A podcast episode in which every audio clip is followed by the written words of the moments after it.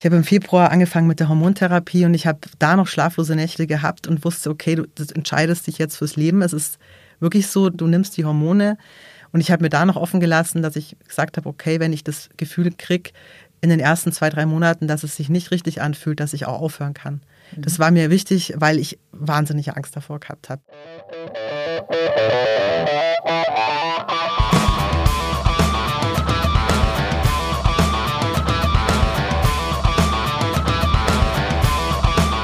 Herzlich willkommen zu einer neuen Folge von Sachs Pauli.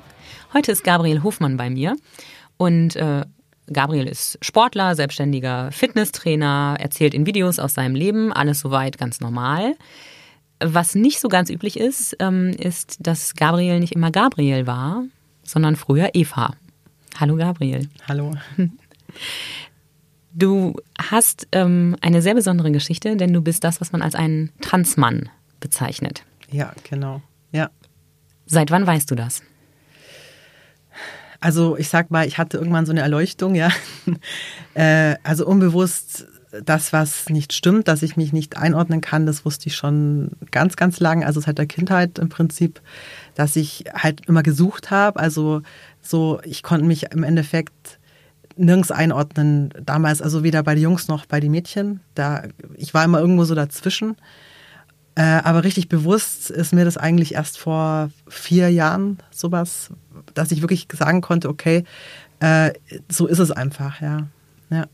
Wenn du sagst, du konntest dich nicht richtig einordnen, weder bei den Jungs noch bei den Mädchen, was für Sachen meinst du dann? Also geht es dann um diese äh, klassischen Stereotypen wie Kleidung und womit man spielt und mit wem man spielt? Oder was, ähm, welche, welche Zugehörigkeit hat dir da gefehlt? Also ich, ich sag mal, ich habe damals, glaube ich, ganz viel ausprobiert. Ich habe so alles gespielt, sage ich mal. Also ganz wild draußen von Mauern runter gehüpft und was weiß ich.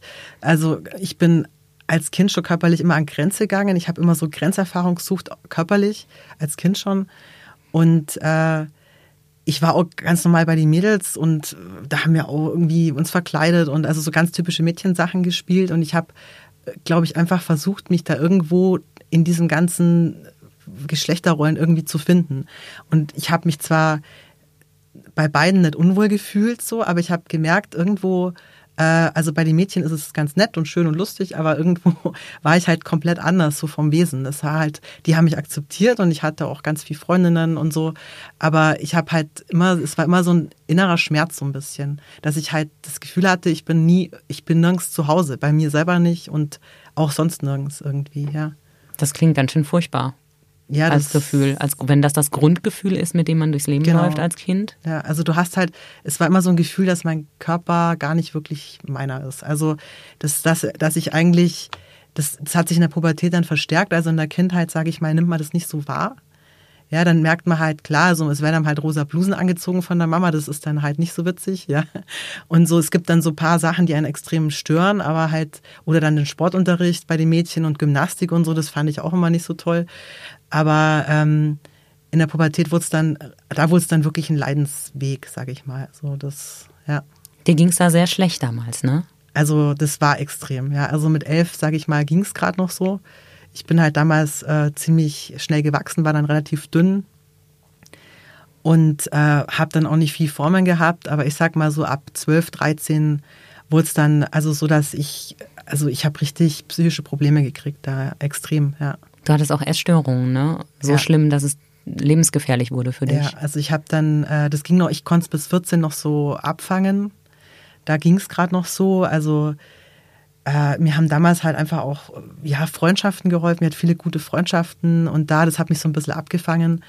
Aber dann ab äh, ja, so 14, 15 da war es für mich wirklich so, ich bin im Sommer mit, mit Schal und Kapuzenpulli und ich war in voller Montur unterwegs, ich habe mich zu Tode geschwitzt. Ich habe mich immer so, ich habe meinen Körper einfach nicht, äh, ich habe mich unwohl gefühlt wie nochmal was, ja. Also es war für mich halt eine riesen Baustelle und ich habe dann eines Tages halt beschlossen, damals, bevor jetzt der nächste Sommer wieder losgeht und diese Quälerei wieder mit dieser Hitze und dass ich einfach äh, jetzt abnehme. Also unter, so viel, dass ich einfach irgendwie ja, also ich dachte einfach, vielleicht wird es dann besser. Ja. Du wolltest deine Formen loswerden. Genau. Deine, also du warst ja nie dick, ne? Nein. mhm. Also es ging nicht ums Abnehmen, weil du, weiß ich nicht, Mädchenspeck hattest, sondern Nee, gar nicht. du wolltest Also- deine Rundungen loswerden. Ja, ich hatte zwar nicht viel, Ja. also ich war immer schon eher, sage ich mal, so eine Bohnenstange, aber äh, das, was ich halt, äh, was halt sich entwickelt hat, das war halt für mich nicht, also fast nicht zu ertragen, ja. Aber es war mir komischerweise auch nicht wirklich so bewusst, ja. Ich habe das nur mal so, es war einfach, ja, morgens schon beim Aufstehen, sich im Spiegel angucken, anziehen. Äh, ich habe immer in so, bin immer in so Säcken rumgelaufen. Und äh, irgendwann kam halt der Tag, wo ich gesagt habe, okay, äh, ich halte es einfach nicht mehr aus. Ja. Und das war dann auch so die Zeit, wo es in der Schule ziemlich gekippt ist, also mit Freundschaften und so. Äh, und wo dieses Mobbing halt auch anfing und sowas. Und da ging es halt bei mir total bergab, ja. Und dann habe ich halt äh, im Prinzip aufgehört zu essen. Also ich habe damals in einem halben Jahr bestimmt ja so 25 Kilo abgenommen. Ja. Ja. Und das wurde wirklich gefährlich für dich dann. Wie bist du aus diesem Sog wieder rausgekommen? Denn Magersucht ist ja was wahnsinnig Gefährliches. Also erstmal gar nicht. Hm. Ich bin gar nicht rausgekommen. Ich habe keine 50 Kilo mehr gehabt. Also ich bin 1,76 Meter. Ich war so knapp unter 50 Kilo und habe halt dann auch im Prinzip nichts gegessen. Also ich habe vielleicht mal einen Apfel gegessen oder irgendwas und habe halt geraucht, ja, die ganze Zeit. Ähm, ich habe halt äh, wahnsinnig Schmerzen gehabt. Also so zu hungern, das verursacht irgendwann Schmerzen, also Kopfschmerzen, Magenschmerzen, Rückenschmerzen. Das war und das, diese Schmerzen waren für mich damals wichtig, dass ich mich von diesem seelischen Schmerz ablenke. Also es hat mich irgendwie aus diesem seelischen Tief rausgeholt. Das klingt jetzt verrückt, aber durch das Hungern kriegt man einfach auch einen, eine wahnsinnige Adrenalinausschüttung über den Tag. Also ähm, der Körper pro- produziert dann halt Endorphine, dass man das überhaupt aushält. Und ich glaube, das hat mich psychisch irgendwie noch so abgefangen. Ja, also es war irgendwie so ein Notnagel. Ja. Ein wahnsinnig gefährlicher Notnagel, denn Ja. das hätte auch einfach tödlich enden können für dich. Definitiv, ja. Ähm, was ist dann passiert? Also wie bist du aus der Magersucht ähm, wieder zu einer halbwegs gesunden Körpereinstellung gekommen? Also eigentlich erstmal gar nicht. Wie gesagt, das ging ganz viele Jahre so. Äh, ich habe dann, was, was es, wo es ein bisschen bergauf ging damals, also ich bin zu Hause nicht so gut klargekommen. Ich bin dann direkt nach der Schule im Prinzip, also vor der Ausbildung nur ausgezogen. Ähm, ich habe damals, ich bin selber zum Jugendamt und habe gesagt, ich packe das nicht mehr daheim, ich brauche jetzt von euch Hilfe. Ich habe dann übers Jugendamt eine Wohnung gekriegt mit, Jugend, mit Jugendhilfe praktisch und die haben mir dann geholfen, dass ich da mal Ausbildung anfangen kann und habe dann damals äh, angefangen, äh, Bildhauerei, also Ausbildung zum Bildhauer zu machen, zum Holzbildhauer. Und ich habe halt gemerkt im ersten Lehrjahr, dass wenn ich nicht ein bisschen zunehme, dass ich dann die als äh, körperlich extrem anstrengend war, in der Werkstatt zu stehen und halt das Holz dazu bearbeiten mit Kettensägen und was weiß ich. Und ähm, ich habe halt dann schon gemerkt, ich bin für mich selber verantwortlich jetzt. Und da ging es dann mit dem Gewicht ein bisschen rauf. Also da war ich dann in, in einem gesünderen Bereich wieder so und dass ich überhaupt die Ausbildung machen konnte, ja. Und dann kam irgendwann der Sport dazu, der dich eigentlich gerettet hat erstmal. Also das war dann meine Schwester. Die hat damals, die hat selber viel Sport gemacht. Die hat gesagt, Mensch, du siehst aus. Sagt sie, du brauchst ein paar Muskeln. Das geht ja gar nicht. Äh, Und die war halt Mords der Brocken. Die hat Triathlon gemacht damals. Und dann äh, weiß ich noch, sind wir einmal zum Laufen gegangen. Und dann hat sie als mein Coach gesagt, du, also wir laufen jetzt, aber du darfst auf keinen Fall stehen bleiben, egal was passiert, weil du kommst nicht mehr weiter. Und ich habe natürlich alles geglaubt, meiner tollen Schwester. Wie alt warst du? Wie alt war sie zu dem Äh, Zeitpunkt? ich war da 18 und sie war 21 so. Und dann sind wir halt los, die erste Runde und ich wusste nicht, dass wir 10 Kilometer laufen. Als erste Runde. Genau. Ja. Und äh, mit Berg in der Mitte. Und ich bin bis zum Schluss halt mit ihr durchgelaufen. Und äh, ich weiß noch am anderen Tag, es war wirklich so, ich konnte nicht aufstehen, ich musste aus dem Bett nicht rauskippen und bin praktisch ins Bad gekrabbelt, weil ich hatte den Muskelkater des Todes. Ja. Und äh, es war aber echt damals auch so ein Aha-Erlebnis, dass ich äh, durch, den, durch das Laufen halt irgendwie hat mich, das war wie so ein, also für mich war das so ein Gefühl wie auf Drogen. Also es war aus dieser Depression und diesem körperlichen Zustand zu laufen, das war, hat mich wahnsinnig äh, gepusht eigentlich. Gleich Ja. beim ersten Versuch. Nee, eigentlich erst so bei dem zweiten und dritten, wo ich dann selber trainiert habe, wo ich gemerkt habe, boah, ich, ich schaffe das wirklich. Und das fühlt sich halt körperlich total gut an. Und da habe ich auch gemerkt, okay, mein Körpergefühl wird ein bisschen besser. Und da habe ich dann wieder angefangen, so ein bisschen regelmäßiger zu essen. Also ich war noch viel zu dünn und alles, aber ich habe ein besseres Körpergefühl wieder gekriegt, ja. Und dann ist der Sport immer wichtiger geworden für dich? Eigentlich da auch noch nicht. Also das hat sich wirklich, äh, also ich bin dann da regelmäßig gelaufen. Also man kann sagen, so ab 18 mhm. im Prinzip.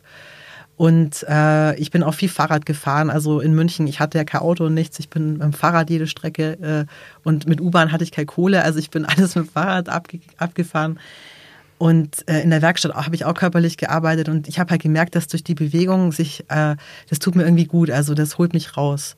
Aber ich hatte da halt äh, trotzdem also ganz schlimme Phasen immer noch. Also es war wirklich, ähm, äh, also mit, mit Depressionen, mit nicht aus dem Bett kommen und hatte dann mit äh, 22 rum so einen Zusammenbruch, wo ich halt gesagt habe, okay, also wenn ich jetzt nicht in eine Klinik gehe und Therapie mache, also mal ein, halbes Jahr, dann glaube ich, dann bringe ich mich um, ich pack's nicht mehr, ja. Und habe mich dann halt auch mal ein halbes Jahr rausgenommen und Therapie gemacht. Und das war dann eigentlich im Nachhinein, also ist mir damals das Jugendamt halt in den Rücken gefallen, weil die damals gesagt haben, also wenn du jetzt in Therapie gehst, dann hört ja die Jugendhilfe auf, weil diese Jugendhilfe ist an eine Ausbildung gekoppelt. Das ist ja furchtbar. Du hast selbst gemerkt, du musst dir helfen.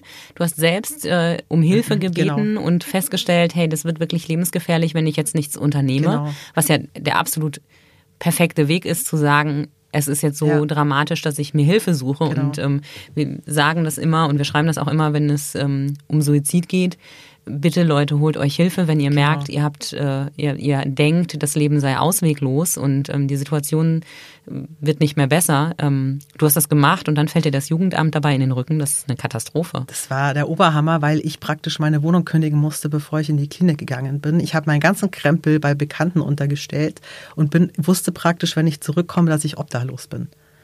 Also mir war klar, du kommst aus der Klinik zurück und du hast keine Bleibe, du weißt nicht wohin. Ja. Und Unfassbar. das war dann auch so, ich bin zurückgekommen, ich war dann kurzfristig bei meiner Mutter, das hat natürlich nicht funktioniert. Äh, und ich ging dann, also ich war halt damals beim Wohnungsamt, ich war da 18, ja, oder Anfang 20 und saß dann äh, in, also stundenlang in diesen Gängen, man kommt ja nicht dran, das ist in München, ja, mhm. 100 Jahre und ähm, ja, das war dann tatsächlich so, dass ich am Schluss da raus bin mit einem Zettel vom Obdachlosenheim. Der Sachbearbeiter hat gesagt, ich kann nichts für sie tun. Dann sage ich zu ihm, ja witzig, wie soll ich mal Ausbildung fertig machen? Gibt es keine Lösung? Nee, es gibt keine Lösung. Und dann habe ich damals das Glück gehabt, weil diese Sachbearbeiterin beim Jugendamt, das war so eine ältere Frau, ganz so nette, die habe ich dann kontaktiert, zum Glück. Und die hat dann alle Hebel in Bewegung gesetzt, dass sie mich in einem Frauenhaus unterbringt. Mhm. Und da war ich dann drei Jahre und habe da meine Ausbildung fertig gemacht. Und wenn ich das nicht gehabt hätte, weiß ich nicht, dann wäre ich wahrscheinlich obdachlos worden, ja. Wie furchtbar. echt heavy, ja. Mhm. ja. hattest du in dieser Zeit irgendwie das Gefühl, dass das alles was mit deinem Körper zu tun haben könnte? War dir das irgendwo bewusst oder? Also mein, mein Körper war die, das, der größte Feind für mich. Ja, also das war wirklich so ein, sobald ich halt aufgestanden bin, sobald ich raus bin, ich war dieses ständige Unwohlsein gespürt, jeden Tag. Ich war halt extrem unsicher. Ich habe mich selber einfach nicht akzeptieren können, ja. Aber ich sag mal, durch diese ganzen Faktoren außenrum, dieses Chaos in meinem Leben, äh, konnte ich da gar, gar nicht einen Fokus drauf halten, weil ich einfach so viel Baustellen gehabt habe. Ich musste ja echt gucken, dass ich irgendwie oben bleibe, wieder eine Wohnung krieg, Ausbildung zu Ende machen kann, weil ich halt, ich wäre halt vor die Hunde gegangen sonst, ja. Und dann, ja, das, ich habe halt dann auch Nebenjobs gehabt, Wochenends unter der Woche. Also ich war so abgelenkt, ich habe überhaupt keine Zeit gehabt zum Nachdenken. Ja. Mhm. Du hast dann über diese Tatsache hinweg ähm, eigentlich ein relativ normales Leben geführt. Du hast angefangen, äh, Ultramarathon zu laufen. Du hast äh, geheiratet. Du hast ein, also ein, mittlerweile einen Ex-Mann. Ähm, und eigentlich ein Leben geführt, von dem man sagen kann, dass es dafür, was du für eine Vergangenheit hattest, vergleichsweise standardmäßig verlaufen ist. Ja, also ich habe äh, irgendwann gegen Ende der Ausbildung habe ich äh, meinen Ex-Mann kennengelernt in München. Und wir waren also fünf Jahre lang erstmal befreundet so. Also mhm. ganz eng befreundet, so beste Kumpels.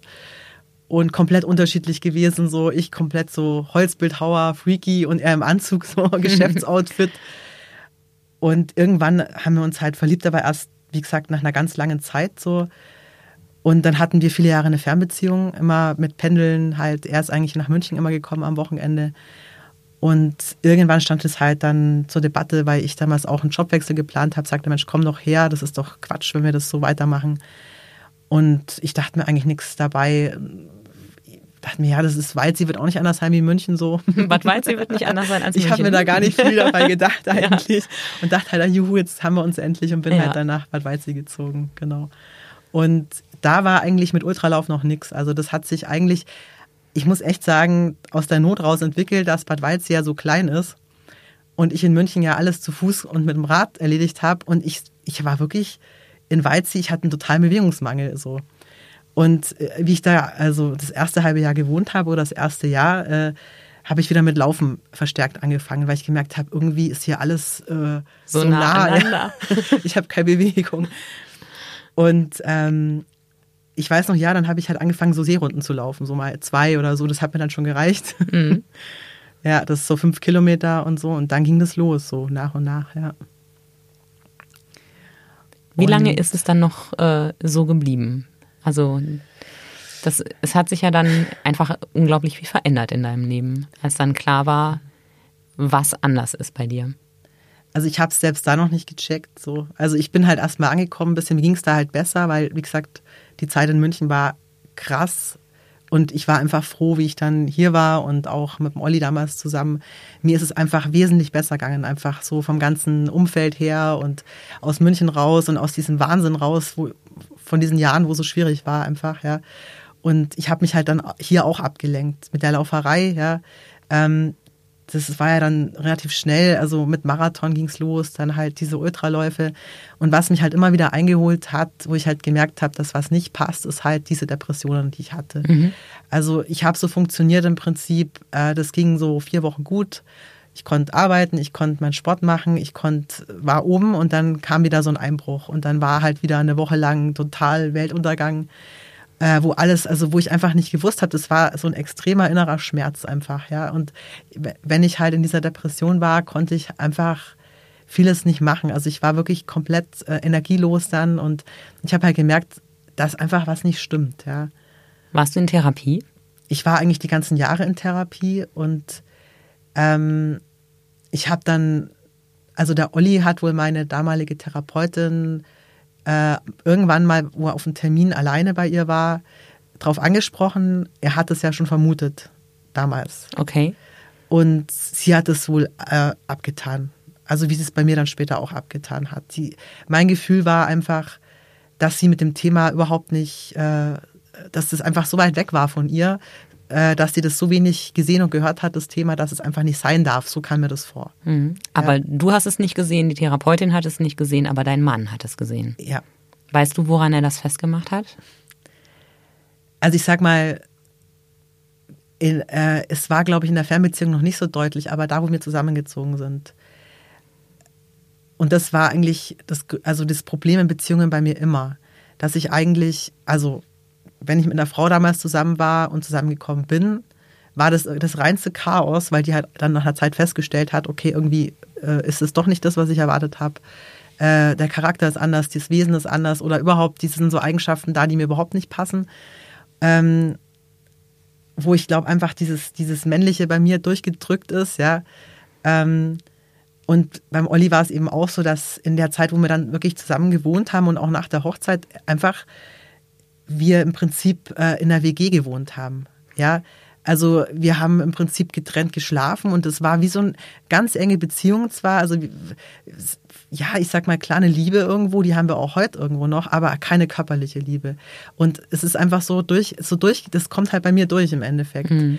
Und er hat es halt gemerkt, wie ich mit mir umgehe oder wie ich mich selber ablehne, da ist ihm das irgendwann schon bewusst gewesen auf einer Ecke, dass es mhm. vielleicht daran liegen kann. Ja. Das heißt, wenn ich dich richtig verstehe, jetzt werden wir sehr privat, hast du vor der Beziehung mit Olli ähm, gedacht, dass du zumindest bisexuell bist? Also du hattest auch Frauen, ja, also mit denen du zusammen das warst. Das weiß ich eigentlich schon immer so. Okay. Also es war nie klar, äh, mhm. ja. Also und was bist du? Also bist du bisexuell? Oder äh, ist, ich weiß, das ist eine schwere das ist eine gute Frage. Frage. Also ich würde es selber ja. gerne wissen, ehrlich äh, gesagt. Also okay. ich habe mir eigentlich angewohnt, ich sag mal so, nachdem ich ja jetzt weiß, was mit mir los ist, kann sich das ja vielleicht irgendwann so sortieren, wie auch andere Sachen sich gerade in meinem mhm. Leben sortieren. Die Hoffnung habe ich, ja. Mhm. Äh, aber ich muss echt sagen, ähm, ich bin da eigentlich momentan, könnte ich nicht sagen, was wirklich los ist. Mhm. Also in was, vielleicht bin ich auch einfach bisexuell und vielleicht äh, brauche ich auch nicht wirklich ein, ein, Logo für mich selber oder mhm. ich weiß es nicht. Ja. Mhm. Lass uns mal bitte so ein paar ganz grundsätzliche Begriffe klären, weil ich glaube, dass das für viele Menschen total verwirrend ist. Ähm, du bist transgender, das heißt, du bist ein Mann, der im Körper einer Frau geboren ist. Das ist aber was anderes als Transsexualität. Ja, da gibt's äh, verschiedene Ansichten und verschiedene Begriffserklärungen. Also ich mhm. habe irgendwie im Kopf, dass Transgender, dass ich oder ich glaube, ich, ja, ich bin dann eher doch transsexuell und Transgender ist dann nochmal was anderes. Also ich muss ehrlich sagen, dass ich da selber nicht so genau Bescheid weiß. Okay. Ähm, also ich glaube, das eine ist, wie man sich identifiziert. Genau. Und das andere, da geht es darum, äh, dass du sagst, okay, ich fühle mich jetzt wirklich als Mann und ich will auch meinen Körper so verändern. Also ich glaube, das sind die zwei Paar Stiefel. Okay, das heißt, transsexuell ist, wenn man den Körper verändern möchte und transgender ist, wenn man sich einfach nur so fühlt aber so bleibt, wie man geboren wurde? Ich will jetzt nichts Falsches sagen. Also ich habe es nämlich ehrlich gesagt, äh, genau, es spielt auch nicht wirklich eine Rolle, ähm, aber ich habe es genau andersrum okay, verstanden. Okay, ist es wahrscheinlich auch. Ähm, aber es, wie du sagst, es spielt eigentlich keine Rolle, welches Label man draufklebt. Ich finde es selber ziemlich verwirrend. Da gibt es ja noch 100.000 Millionen andere Begriffe und, mhm. und äh, Zugehörigkeiten und was weiß ich. Und es gibt auch noch Fluid Gender zum ja, Beispiel. Ja, es ist sehr verwirrend. Die ähm, Menschen, die sich so identifizieren, sind mal das eine, mal das andere. Das kann sich zeitlich dann verändern, habe ich gelesen. Und ähm, dann gibt es intersexuell. Das ist auch noch äh, eine Form. Also es ist genau. wirklich, glaube ich, sehr schwer, das auch wirklich in so eine Schublade zu packen, äh, wo man eigentlich sich einordnet. Da. Also ich glaube schon, dass man äh, jetzt in meinem Fall sich, also da das schon irgendwann durchdrückt, auch wenn es spät ist, vielleicht, dass es dann für einen selber schon eindeutig ist. Mhm. Aber wie gesagt, äh, es gibt auch Menschen, wo das einfach vielleicht nie, ja variieren kann oder zeitlich variieren kann oder so. Klar, also es ist ja alles auch okay, sage ich mal. Absolut. Es ist ja auch die Vielfalt, die, die gut ist und gut wäre, so, ja. wenn sie noch mehr rauskäme. Werbung. Die erste gemeinsame Wohnung, die zweite Schwangerschaft, drei Zimmer, der vierte Stock, die fünf Nachbarn. Der erste Umzug, die Doppelhaushälfte, das dritte Kinderzimmer, Verkauf des Viersitzers, Hauptstraße 5. Der erste Hauskauf, die beiden Ältesten zum Studieren, das dritte Haustier, vier Kilometer in die Stadt, 25 Jahre zusammen. Unser Leben wandelt sich und mit ihm unser Zuhause. Gut, wenn man einen Partner hat, der in all dem Wandel den Überblick behält. Bauerimmobilien. Immobilien sicher kaufen und verkaufen seit 1994. www.bauer ohne e-immobilien.de Wann hast du wirklich gewusst, okay, das ist jetzt nicht irgendwie nur eine Idee oder eine Vermutung, sondern das stimmt für mich und ähm, mit all den Folgen, die das für dein Leben haben wird. Wann wurde dir das klar? Also ich muss sagen, das äh, war wirklich ein totaler Kampf. Also es war wirklich heftig. Ich habe bis vor, ich habe im Februar angefangen mit der Hormontherapie und ich habe da noch schlaflose Nächte, Nächte gehabt und wusste, okay, du entscheidest dich jetzt fürs Leben. Es ist wirklich so, du entscheidest dich jetzt, den Schritt zu gehen. Du nimmst die Hormone. Und ich habe mir da noch offen gelassen, dass ich gesagt habe, okay, wenn ich das Gefühl kriege, in den ersten zwei, drei Monaten, dass es sich nicht richtig anfühlt, dass ich auch aufhören kann. Mhm. Das war mir wichtig, weil ich wahnsinnige Angst davor gehabt habe, bis noch im Februar eigentlich, ja. Und ich habe mich den ganzen letzten Winter rumgequält und überlegt, soll ich, soll ich nicht? Was sind die Konsequenzen? Ich habe alles durchgespielt, ich habe alles Mögliche drüber gelesen, dass ich auch weiß, was auf mich zukommt, was für Veränderungen da kommen, dass ich einfach vorbereitet bin auf das Ganze, ja. Und ähm, im Prinzip ist es, war es nicht lang mir nicht bewusst, äh, das, also als ich mich damals von meinem Mann, Mann getrennt habe, war so die Zeit, äh, wo ich dann in einer eigenen Wohnung war, einen Job gewechselt habe, wo ich dann, das kam wirklich wie so ein, das ist alles so rausgebrochen. Das ging so schnell, dass ich eigentlich gar, selber nicht mitgekommen bin. Also ich habe mich äußerlich da komplett verändert. Ähm, Inwiefern? Also ich habe damals äh, mit dem Laufen, das Laufen reduziert. Ich wollte mehr Krafttraining machen. Also es, ich habe auch beim Laufen war damals einfach so die Luft raus zu der Zeit. Also ich, ich bin wirklich so, das war wie so eine Blockade. Also ich bin dann aus Wettkämpfe ausgestiegen erstmal während dem Wettkampf. Ich wusste, okay, irgendwas passt jetzt nicht mehr. Irgendwas ist jetzt, äh, steht jetzt an. Und dann dachte ich mir, okay, machst mal ein bisschen eine Pause mit dem Laufen. Äh, vielleicht kommt es wieder, machst ein bisschen mehr Krafttraining. Und in dem Moment, wo ich das Krafttraining praktisch also mehr Krafttraining gemacht habe und mein, also Muskeln aufgebaut habe und Gewicht zugelegt habe, das war für mich echt so ein krasses Erlebnis, weil ich da gemerkt habe, boah, jetzt kommst du endlich mal an. Und das ist der Körper, der eigentlich deiner wäre, der mehr Muskeln hätte und der männlicher wäre. Und da wusste, es war ein Körpergefühl. Das war nicht vom Kopf. Es war wirklich so, ich bin ins Training, ich bin nach Hause gekommen. Ich habe gemerkt, wie meine T-Shirts enger werden. Ich dachte mir, okay, jetzt, ähm, jetzt steht irgendwas an und das ist, da geht es jetzt wirklich um was. Also, und ich habe halt da schon gemerkt, dass es mir psychisch halt um Welten besser gegangen ist. Und dann habe ich mir damals gedacht, okay, wenn ich jetzt, wenn ich jetzt nicht mehr ankämpfe, wenn ich jetzt mal wirklich das so sein lasse, wie es, wie es sein sollte, was, was kommt dann? Ich habe einfach nicht mehr angekämpft dagegen. Und ich habe auch meine ganzen Klamotten, die haben mir dann nicht mehr gepasst, die habe ich alle entsorgt und habe dann auch nur noch in der Männerabteilung geshoppt, was ich ja früher auch schon gemacht habe als Teenie. Also ich bin immer lieber zu den Jungs. Ja. Mhm. ähm, und es hat mir halt so gut getan. Also ich habe halt gemerkt, ich komme so an bei mir. Und das war, Krasse war halt, je mehr ich dann bei mir angekommen bin, umso mehr haben sich andere Leute, also die haben wirklich mit mir nichts mehr anfangen können. Weil ich habe mich optisch total verändert, dann die Trennung vom Olli damals und es war wirklich für manche überhaupt nicht nachvollziehbar, was da jetzt abgeht bei mir, weil es eben so schnell gegangen ist. Und ähm, da war dann auch so ein Punkt, ähm, das war dann in einer Nacht, wo ich äh, am Sofa eingeschlafen bin und irgendwann mal um eins oder so aufgewacht bin und guck direkt in eine Doku rein über Transsexualität. Und dachte mir, was ist denn jetzt los? Das, was die erzählt haben, wie die sich fühlen, das war eins zu eins mein Leben. Also es war wirklich, das war wie, ich dachte erst, das kann doch gar nicht sein, träume ich, ja? Bin ich noch, schlafe ich noch? Mhm. Äh, und da war das dann wirklich so, dass das Thema mich nicht mehr losgelassen hat. Egal, wo ich hin bin, ist dieses Thema aufgetaucht. Ich habe ich bin in einen Buchladen rein. Das erste Buch, was ich in der Hand hatte, ist, es ist, hat mich verfolgt. Mm, das ist so, wenn man so eine Aufmerksamkeit plötzlich für ein Thema hat, das ansonsten völlig an einem vorbeigeht, ist es genau. plötzlich vermeintlich überall. Genau. Ja.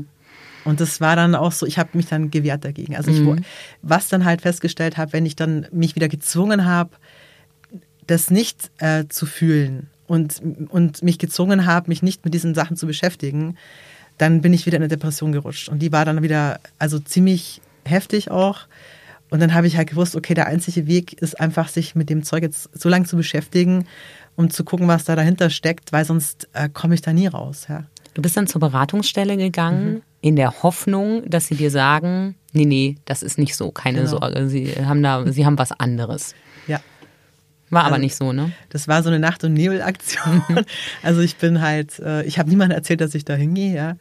Äh, ich dachte mir, ich habe wirklich so eine Paranoia gehabt, dass ich vor dieser Beratungsstelle mit der Kapuze auf dem Kopf hin und her gelaufen bin, weil ich dachte, wenn da jetzt einer aus Weizi vorbeifährt, der mich kennt, also ich habe richtig Paranoia. Das war in Ulm, ne? Genau. Mhm. Ganz krass. Also und ich weiß noch, äh, ich habe die einfach voll gelabert. Die arme Frau, die ist wahrscheinlich nach der eineinhalb Stunden vom Stuhl gekippt. Ich habe die so voll gelabert, weil es so ein Bedürfnis war, endlich mal drüber zu reden, weil ich habe nie vorher drüber geredet. Nie. Auch nicht mit Olli? Mit niemandem, ja. Mhm. Und es war wirklich so ein Bedürfnis, endlich mal das auszusprechen. Und ja, und das war zu meinem Erstaunen dann so, dass es eigentlich ähm, nicht so war, dass sie mir gesagt haben, nee, nee, das ist nicht so bei dir. Sie haben zwar auch nicht gesagt, das ist bestimmt so, sondern sie haben gesagt, das kann sein und guck dir das an, geh zu einem Therapeuten, der sich damit auskennt. Und mit der Telefonnummer bin ich dann praktisch rausgegangen. Mhm. Was ist dann passiert? Dann bin ich vielleicht so drei Wochen um diese Telefonnummer rumgeschlichen und habe gedacht, nee, nee, das brauche ich nicht, das passt schon und habe mich halt wieder davor gedrückt. Und dann habe ich den angerufen und dann habe ich auch leider direkt einen Termin gekriegt. Ja. Die haben, die haben mir halt gesagt, die haben mir halt gesagt, also unter, ja, unter einem Vierteljahr oder so oder einem halben Jahr kriegst du da sowieso keinen Termin. Mhm. Und dann war das halt ein Monat, dann habe ich halt einen Termin gehabt. Und dann bin ich dahin und ich sag mal so, für den war das, glaube ich, relativ schnell klar. Also der hat, das war einfach klar. Das Thema war für ihn, der hat mich angeguckt und mit mir geredet.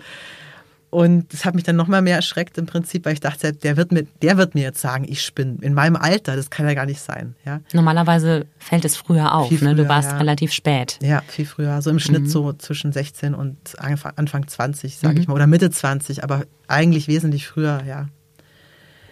Und ich weiß nicht, wir hatten ein paar Termine und er hat dann relativ bald schon gesagt ähm, zu mir, also wenn ich die Hormontherapie machen will, er würde mir ein Rezept ausstellen. Und ich weiß noch, dass ich nach diesem Termin, ich habe dann gesagt, ich weiß es nicht. Und nach diesem Termin bin ich ein halbes Jahr nicht mehr hin. Ich habe jeden Termin abgesagt. Ich habe dann damals meine Abschlüsse erstmal fertig gemacht. Es stand ja an, so meine ganzen Trainer.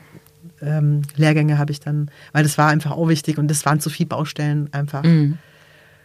Und du wusstest wahrscheinlich auch, so eine Hormontherapie bedeutet so ziemlich der krasseste Eingriff, den man freiwillig in seinen Körper eigentlich vornehmen kann. Ja, ich war da ziemlich gut informiert schon.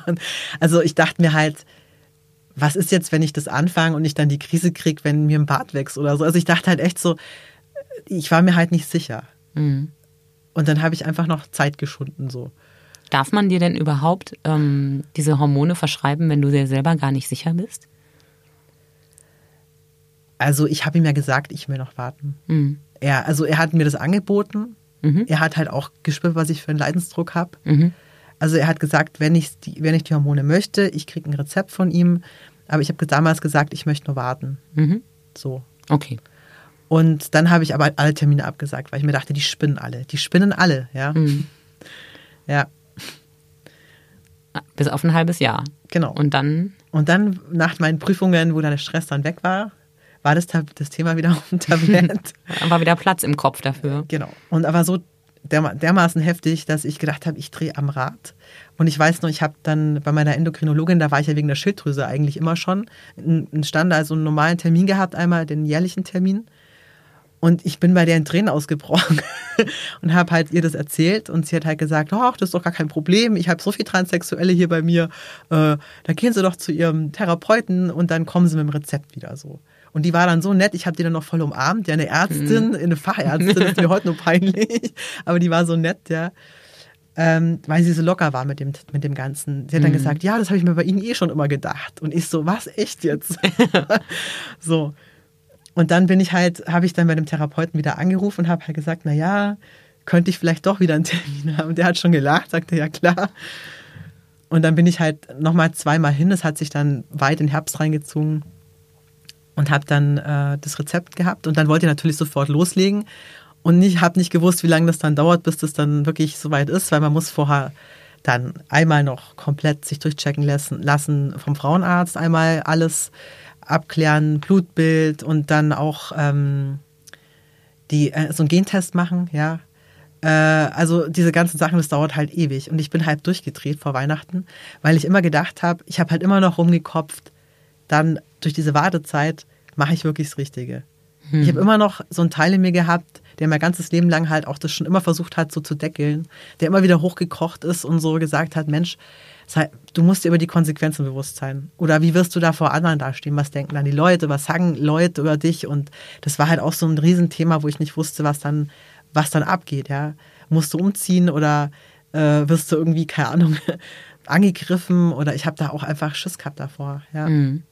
Aber das klingt für mich so, als ob du nicht wirklich Angst davor hattest, dass sich dein Körper verändert, sondern eigentlich ähm, von dem, was das im Umfeld bedeutet und für deine Lebenssituation, aber nicht für deinen Körper.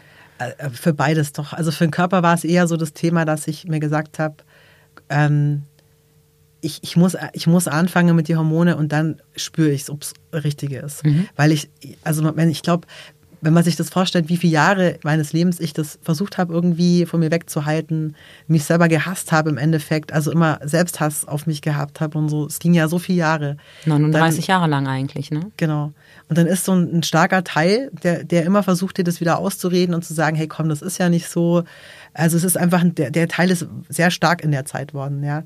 Und ich sag mal, dieses Stimmchen, wo da immer in einem drin ist und sagt, hallo, du, ich bin auch noch da, da stimmt doch irgendwas nicht, guck doch mal. Äh, und das sind so zwei Lager gewesen, die halt extrem gekämpft haben miteinander. Und das war echt anstrengend, ja, das auf die Reihe zu kriegen. Das klingt mega anstrengend. Ja, war es wirklich. Ja. Was ist dann passiert, als du die Hormontherapie begonnen hast? Also ich habe erstmal überhaupt nichts gemerkt. Das war irgendwie total frustrierend. Also man fängt ja mit diesem Gel an. Was für ein Gel? Ich habe keine äh, Ahnung. Genau. Also, also Testosterongel, das wird auf die mhm. Haut aufgetragen mhm. und das wird praktisch über die Haut, äh, kommt es den Körper rein. Und man fängt halt mit der niedrigen Dosierung an. Man muss ja auch regelmäßig Blutbild machen und so, weil ähm, es gibt ja auch, es kann sein, dass der Körper da erstmal extrem ungut darauf reagiert und das will man eben vermeiden, indem halt die meisten, nicht alle, äh, die fangen eben nicht mit diesen Spritzen an, weil eine Spritze, die ist dann halt im Körper und da kannst du erstmal nichts machen, sondern mit dem Gen man tastet sich einfach ran und man kontrolliert die Leberwerte und die Blutwerte. Es können halt so Parameter auch aus dem Lot kommen und da guckt man eben vorsichtig. Ja, es ist ja nicht so, dass man die Leute da irgendwie dopt und da irgendwie krasses Zeug da mit einem macht, sondern man, man passt wirklich auf und macht das ganz vorsichtig. Ja, und das hat mich auch ein bisschen beruhigt. Mhm. Ja, ich habe gesagt, ich möchte nicht mit Spritzen anfangen. Ich will das einfach mal ganz vorsichtig anfangen so. Aber ich war dann auf der anderen Seite frustriert, weil ich gedacht habe, toll, ich merke ja gar nichts. Mhm. Und dann war ich halt total genervt, weil ich dann halt ähm, also der, der größte Posten für mich war halt, dass die Monats Monatsblutung endlich mal wegbleibt. Das war für mich immer so die totale Psychokrise jeden Monat. Ähm, und ich dachte halt, boah, hey, wenn das endlich mal aufhört. Und das war eben dann drei Monate immer noch so, nach, also trotz diesen äh, Gel. Und dann hat meine ähm, Endokrinologin halt, ich habe dann angerufen, war total verzweifelt, so der Scheiß ist schon wieder da. Ja, dann äh, die Dosis erhöhen, aber nicht mehr wie die Höchstdosis und so. Und dann ging es halt los mit dem Geschmiere. Also ich habe jeden Morgen mich da mit diesem Gel eingebuttert, ja, flaschenweise, also ich halt die höchste Dosierung dann äh, genommen habe. Und dann irgendwann habe ich gemerkt, okay, jetzt tut sich was, ja.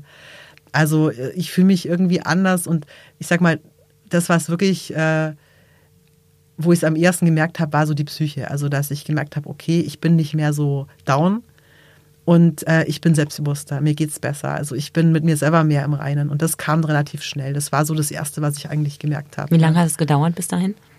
Vier Wochen. Okay. Vier Wochen, wo ich gemerkt habe, boah, ich komme psychisch besser klar. Ja. ja. Und wie ging es dann weiter? Also dann irgendwann kamen wahrscheinlich die Spritzen, wenn du die schon, wie du so schön sagst, eingebuttert hast mit der, mit der Höchstdosis, dann war irgendwann klar, das Gel allein wird nicht reichen, oder? Also ich habe über den Sommer das Gel genommen mhm.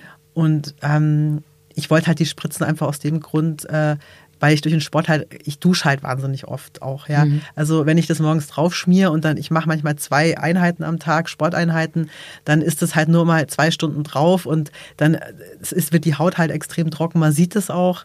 Also es wird so fleckig an die Arme und ich dachte, die Leute gucken dann auch. Und ich dachte mir, toll, wenn ich dann Kunden habe, die denken, ich habe einen Hautpilz oder so. es, ich wollte einfach das nicht, ja, mhm. auf, auf, lange Sicht so. Und ich wollte dann auch ausprobieren, ähm, ob das nochmal ähm, stärker wirkt, weil viele sagen, das wirkt nochmal anders. Und das ist auch so. Also für mich war es auch so, dass die, äh, diese Depotspritzen, die wirken anders nochmal. Also da hat sich bei mir nochmal noch mal echt ein Schub nach vorn gemerkt, also wo ich gemerkt habe, da verändert sich nochmal definitiv mehr, ja. Also das Klassische, was ich mir jetzt vorstellen kann, ist ähm, äh, Bartwuchs deine Stimme wahrscheinlich verändert sich. Ähm, was, was passiert mit dem Körper, wenn du diese äh, Depotspritzen nimmst? Also es passieren äh, eigentlich ganz viele Veränderungen, die teilweise auch gar nicht so direkt, also die, die, das kommt so einschleichend, das passiert ganz langsam zum Glück. Also ich glaube, davor hatte ich halt am meisten Angst, dass ich, dass es so schnell geht, dass ich nicht klarkomme. Und es mhm. geht halt so langsam, dass du das äh, also gar nicht so direkt merkst. Ich habe halt irgendwann mal gemerkt, in Richtung Sommer, wo der Olli mal einen Schnappschuss von mir gemacht hat, ein Foto, wo ich mir gedacht habe, boah, krass, ich schaue total anders aus, ja. Und das hat mich dann so gefreut, weil ich mich in meinem ganzen Leben nie auf Fotos sehen konnte. Nie. Mhm. Und es war das erste Foto, wo ich in der Hand hielt von mir, wo ich gesagt habe, boah, krass, ich erkenne mich jetzt selber. Also ich erkenne mich selber, ja. Mhm. Und das, das bin ich und das, das tut mir gut, so mich so zu sehen und das, äh, ich kann mich jetzt einfach mehr annehmen, selber mehr annehmen. Und ähm, klar, man merkt es beim Sport, man hat halt mehr Power beim Training, man regeneriert schneller, das definitiv klar.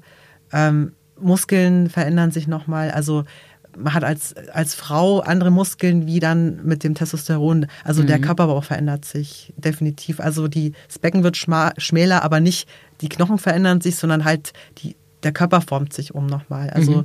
man kriegt so mehr, noch mehr diese V-Form, wobei man das einfach, ich sag mal, davor kann man schon relativ durch den Sport viel machen. Also mhm. in der Zeit vorher. Also da kann man ganz viel rausholen schon durchs Krafttraining. Ja. Also man kann natürlich den Oberkörper, die Schulterpartie, den Nacken ja. so trainieren, dass man äh, auch als Frau eine männlichere Körperform bekommt. Also man kann vorher, wenn man, wenn viele so was ich vielen raten kann, diese langen Wartezeiten, bis man die Hormonbehandlung machen kann, bis man überhaupt einen Termin kriegt und so beim Therapeuten. Das kann man wirklich nutzen und mit einem guten Trainer in einem Fitnessstudio, also nicht allein da und sich rumdoktern, ja, weil da kann man auch äh, wirklich falsch trainieren, aber mhm. mit einer guten Anleitung und auch ein bisschen einen leichten erhöhten Eiweißzufuhr, also jetzt nicht sich da zuschütten mit Eiweißpulver, das ist auch nicht gerade gesund, äh, kann man wirklich da schon ganz viel rausholen an der Körperform. Ja, das kann ich nur jedem empfehlen. Also mir hat das total geholfen, schon mhm. die Jahre vorher eigentlich, ja, dass ich mehr zu mir finde einfach, ja. Wie ist es jetzt? Also du nimmst jetzt ähm, seit einem drei, guten Dreivierteljahr mhm. ähm, die Hormone. Was, wie hat sich dein Körper verändert? Was ist anders? Also ich merke halt, dass meine T-Shirts immer, immer wieder enger werden. Also die, wo erst weit waren, wo ich denke, komisch, äh, ich merke es gar nicht so, aber das ist definitiv so. Also Schultern, also gerade Schultern, Brustmuskel, das war, es wäre vorher, glaube ich, gar nicht möglich gewesen, das so auszuformen. Mhm. Äh, da merke ich, da, da passiert ganz schön was und ja, oder wo ich auch merke, wenn ich dann wieder mehr laufe, zum Beispiel, ich bin jetzt im Sommer mehr Fahrrad gefahren, jetzt, jetzt mache ich gerade wieder mehr Lauftraining, dass dann auf einmal zwei Zentimeter bei die Waden dazu kommt. Auf einen Schlag, so das wäre früher, war nie so. Also, mhm. dass ich so extrem jetzt aufgebaut habe. Und da ist halt, reicht schon eigentlich ein relativ kleiner Reiz, um, um aufzubauen, ja. Und ähm, klar, die Stimme, die ist immer noch nicht so, wie ich sie gern hätte, ja. Also äh, das entweder dauert es noch, also jetzt ist es ein Stück nur runtergegangen seit der letzten Spritze. Aber ich sag mal, da kann man auch mit Logopädie was machen. Da bin ich jetzt auch dran, dass ich da vielleicht noch ein bisschen, weil das kann man auch trainieren, habe ich mir sagen lassen. Also die Stimme kann auch trainiert werden wie ein Muskel. Und dann dachte ich mir, okay, ich lasse nichts aus, dann hm. probier mal das. Und ja, wo ich es halt, ähm, ich habe so Momente, das sind manchmal so so kurze Momente, wenn ich mich irgendwo sehe in einem Fenster oder in einem Spiegel, nur so kurz, wo ich dann mich sehe und sage, okay, das bin jetzt ich und ich schaue anders aus und mein Gesicht hat sich verändert und das ist jetzt so, wie ich mich wohlfühle. Also wo ich wirklich merke, das, das passt jetzt, ja. Wie geht es dir psychisch jetzt? Was macht die Depression? Also ich habe eigentlich überhaupt keine Depressionen mehr. Das ist komplett weg. Also ich habe mal wieder ja, gut, wobei ich dazu sagen muss, das war jetzt auch privat nicht einfach. Ich habe wirklich zwei Jahre extrem gekämpft jetzt mit meinen diesen Umschulungen und äh, es war, ich habe halt ja wenig Geld gehabt und das war so ein Kampf, dies alles auf die Reihe zu kriegen und dann jetzt äh, mit dieser Firmengründung und das war und Namensänderung und es war wirklich so brutal viel, dass ich schon mal vielleicht eine Woche oder zwei hatte, wo ich mal down war, weil ich einfach nicht mehr konnte, wo einfach Kraft mal gefehlt hat oder so. Aber das ist kein Vergleich zu einer Depression, wie ich sie früher gehabt habe, wo ich wirklich äh, dran gedacht habe, mich umzubringen oder sowas. Ja, das mhm. ist eigentlich komplett weg, also ganz weg. Ja. Jetzt hast du gerade die Namensänderung angesprochen. Die ist ja abgesehen von der Optik, das deutlichste Zeichen nach außen, dass du deine ähm, Sexualität und deine, ähm, deine Identität eigentlich auch veränderst. Ist das so? Verändert man die Identität? Kann man das so sagen? Also für mich ist es so, dass ich eigentlich das Gefühl habe, äh, ja, also ich, ich verändere, ja, verändern, ich, ich bin eigentlich jetzt ich. Also ich war immer ich, aber ich habe mich, wenn ich das so ausdrücken, ich versuche es immer zu beschreiben, dass es andere verstehen. Das war immer so, ich habe mich im Endeffekt gefühlt wie ein Typ in Frauenklamotten früher. Mhm. Nicht so direkt, aber es war immer so ein verkleidetes Gefühl. Mhm. Ja? Und auch, ich merke jetzt erst, wie mich das gestört hat, wenn Leute zu mir Eva gesagt haben. Oder das Schlimmere war noch Frau Hofmann. Das, das war für mich immer so ein Stich das ist, ich merke jetzt erst, wenn mal wieder jemand Frau zu mir sagt, oft am Telefon, weil halt meine Stimme dann vielleicht doch noch nicht so tief ist, da kriege ich die Krise. Also es stört mich extrem. Mhm. Und äh, ich kann auch meinen alten Namen, das geht gar nicht. Also, und das war halt so viele Jahre so, ja. Und ich sag mal, für mich ist, was ein wichtiger Punkt ist, vielleicht schon, also ich kenne viele, die halt ihr früheres Ich, sage ich mal, dann so hassen oder so eine Abneigung haben kann ich, das kann ich verstehen, aber ich versuche halt, dass ich sage, okay, ich war ja immer eine Person. Mhm. Ich, ich war ja nie zwei Personen. Ich war ja immer schon Gabriel. Nur war halt, die Umstände waren halt ein bisschen blöd, sage ich mal. Mhm. Ja. Und ich versuche halt, äh, das nicht zu sehen, dass es, dass es eine, eine weil das wäre ja so eine Abspaltung. Das ist fast mhm. schon, das wäre eine Persönlichkeitsstörung, wenn ich sage, es gibt zwei Menschen. Ich bin mhm. jetzt Gabriel und war früher Eva. Das wäre für mich so krankhaft. Mhm. Und jetzt versuche ich halt zu sagen, okay, das ist halt eine Entwicklung. Das heißt, dein Äußeres passt jetzt zum Inneren einfach, aber das Innere hat sich genau. nicht wirklich verändert. Ich war immer schon Gabriel. Mhm. Ja. Warum eigentlich Gabriel? Wie kommst du auf den Namen? Warum hast du dir den ausgesucht? Das ist eine gute Frage. Also ich habe eigentlich relativ bald schon angefangen, äh, nur mal so also durchzuspielen, wie würdest du jetzt heißen, wenn du es jetzt wirklich durchziehen würdest. Und dann habe ich halt im Internet auf diesen Seiten geguckt für Babys, also diese Namensgebungsseiten so. Da gibt es ja Millionen Namen von A bis Z und alles mögliche abgefahrene Zeug, ja. Und ich weiß nicht, von Anfang an kam immer so ein Stimmchen in mir, wo gesagt hat, Gabriel. Und dachte ich mir, du kannst dich doch nicht Gabriel nennen, das ist zu lang, das klingt so brav. Ich wollte den Namen eigentlich gar nicht. Und dann bin ich alles durchgegangen und dann waren ein paar gute Namen dabei und dann habe ich halt immer einen Vornamen und einen Nachnamen auf dem Papier geschrieben, wie sich das dann anfühlt, wenn ich das schreibe oder lese. So. Und dann hatte ich immer Gabriel dabei und dann habe ich immer alles durchgestrichen. Am Schluss blieb immer Gabriel. Und dann dachte ich mir irgendwann, jetzt bin ich so genervt von dem.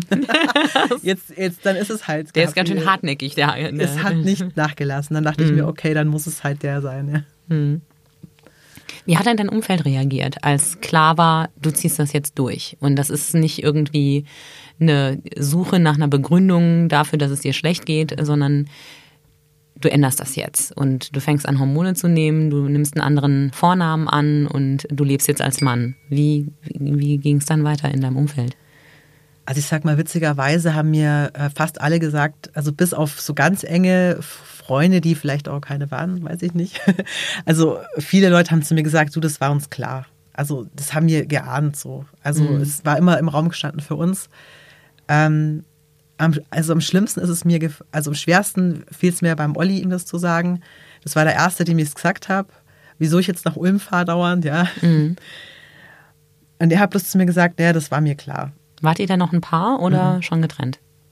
Schon ein paar Jahre getrennt, ja. Das heißt, die Tatsache, dass du ähm, als Mann leben wolltest, war nicht der Grund für die Trennung. Also es war ein Thema bei der Trennung natürlich, weil du dich einfach unwohl gefühlt hast, aber er hat nicht gesagt, ich trenne mich von dir, weil ich nicht mit einem Mann zusammenleben will. Ähm, nee, aber ich glaube, es, es war wirklich äh, doch in der Beziehung der Punkt, damals unbewusst, äh, einfach, wie gesagt, wir waren wie so eine Männer-WG. Also es war wirklich so, es war keine Mann, es war keine Mann-Frau-Beziehung. Wir waren wie eine WG, wir haben uns super verstanden. Wir waren die besten Kumpels, aber es war wirklich so abgefahren, weil es war so eine Wohngemeinschaft. Und das haben wir halt beide gemerkt, dass es irgendwie, äh, ja, auf Dauer vielleicht doch nicht das Grüne ist, was, oder was man sich halt erst erwartet hat, ja. Ja. Und für den Olli halt auch nicht, ja, weil er halt die Erwartung halt damals hatte, okay, ähm, aus der Fernbeziehung raus, er kommt jetzt mit seiner Frau zusammen und er heiratet jetzt seine Frau. Und es hat sich halt dann so rauskristallisiert mit der Zeit, dass es dann sich doch anders angefühlt hat, wie er es gedacht hat. Und ich glaube, das war der Hauptgrund eigentlich, ja. Und Olli war nicht überrascht. Und viele er andere auch hat nicht. gesagt, dass, also er, das, er hat das so ganz locker, sagt er, das war mir klar. Wie war das für dich, das zu hören? ich war erleichtert, weil ich sag mal, äh, seine Meinung ist mir wichtig und die ist mir heute auch wichtig bei vielen Sachen. Also er ist für mich immer noch ein ganz wichtiger Mensch, eigentlich so der wichtigste Freund, den ich habe und seine Meinung ist mir nicht egal. Also das hätte mich getroffen, wenn er damit nicht hätte umgehen können. Ja. Gibt es denn jemanden, der damit nicht umgehen kann in deinem Umfeld? Ja, also ich sag mal, äh, Familienmitglieder von Ollis Seite, die haben sich komplett verabschiedet. Da hat es so Leute, die dann sagen, ah, man müsste ja den Namen ändern, das kann ja, das ist ja eine Schande, so nach dem Motto. Also da gibt es schon so ein paar Kandidaten, aber ich sag's mal so, die haben mich immer schon abgelehnt und deswegen war mir das auch wirklich klar, ja. Weil das war ja vorher auch schon so im Prinzip. Ähm, es gab so einzelne Freunde, sage ich mal, das eigentlich nur so Bekannte waren, die dann, wo ich schon das Gefühl hatte, also die haben sich dann aus verschiedenen Gründen verabschiedet. Sie haben es natürlich nicht gesagt, dass es deswegen ist, aber die gab es ja. Aber es war jetzt nicht so schlimm, sage ich mal, weil pff, das waren eh eigentlich keine Leute, wo ich Freunde genannt hätte, sage ich mal. Ja. Das waren halt so Bekannte. Und gab es jemanden, der dir wichtig war, den du dadurch verloren hast? Eigentlich nicht. Wie schön. Das, ja, Gott sei Dank. Das finde ich sehr schön. ja. Das macht sicher auch dem einen oder anderen, der in einer ähnlichen Situation ist, Hoffnung. Ja. Denn darum geht es ja letztendlich nicht, was für ein Geschlecht jemand hatte. Also ich glaube, dass wenn, wenn, wenn man wirklich gemocht wird, also dann verstehen einen auch die Leute und dann bemühen sie sich auch drum, einen zu verstehen und dann äh, liest man sich rein in das Thema oder so. Also wenn man wirklich jemand, für jemand wichtig ist, dann wird man nicht so abserviert. Und da trennt sich vielleicht auch die Spreu vom Weizen in dem Moment. Und dann kann man auch sagen, die Leute, wo dann gehen, äh, man kann denen die Meinung lassen, ich bin da nicht sauer. Ja, es ist einfach so. Äh, ich bin da total tolerant. Also es muss nicht jeder alles toll finden, was ich mache. Äh, aber ich sag mal, äh, ich freue mich auch, wenn Leute dann da bleiben. Oder halt das, das hinter mir stehen, ja. Mhm. ja. Vor allem möchte man ja, dass es äh, den Freunden, die man hat, dass es denen gut geht und dass die glücklich sind. Und ja, klar. Das ist ja eigentlich das Wichtige. Ja. Mhm. Werbung. Bicicli. La bicicletta. Velocipede. Le vélo. Het fiets. La bicicletta. Ovaj bicycle. The bike. Bicyclette. Der Roschgeppel. Dein Fahrrad trägt viele Namen. Und dein Fahrrad hat Freunde. Bei den Fahrradprofis in Ravensburg und Biberach.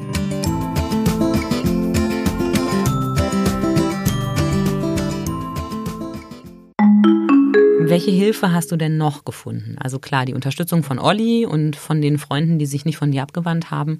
Aber ähm, das ist ja ein Thema, wo jetzt, würde ich mal sagen, ein Gespräch bei einem Bier und einer Tüte Chips auf dem Sofa vielleicht auch nicht fachlich ganz kompetent ist. Bestimmt hilfreich, aber nicht kompetent.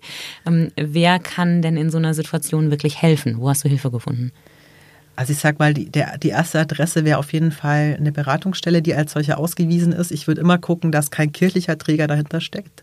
Also es ist ein Geheimtipp von mir.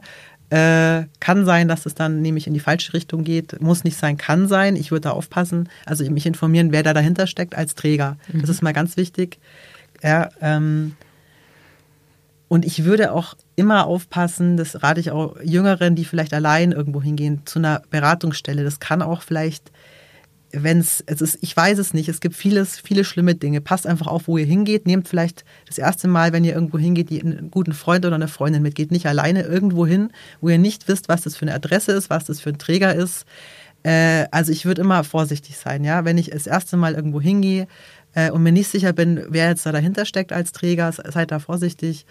Ähm, und wenn euch was komisch vorkommt äh, an so einer Beratungsstelle oder auch beim Therapeuten, ja, wenn ihr Probleme habt und schon ganz jung seid oder noch ganz jung seid, vielleicht ja, beim Kinderjugendtherapeuten und ihr stellt fest, dass derjenige versucht, euch das auszureden oder euch da irgendwie versucht, euch zu manipulieren, dann würde ich also meine Sachen packen, Füße in die Hand und raus aus der Praxis. Lasst euch nicht manipulieren von irgendwelchen Therapeuten. Ganz wichtig. Das ist mir lange Jahre so gegangen, ja. Mhm.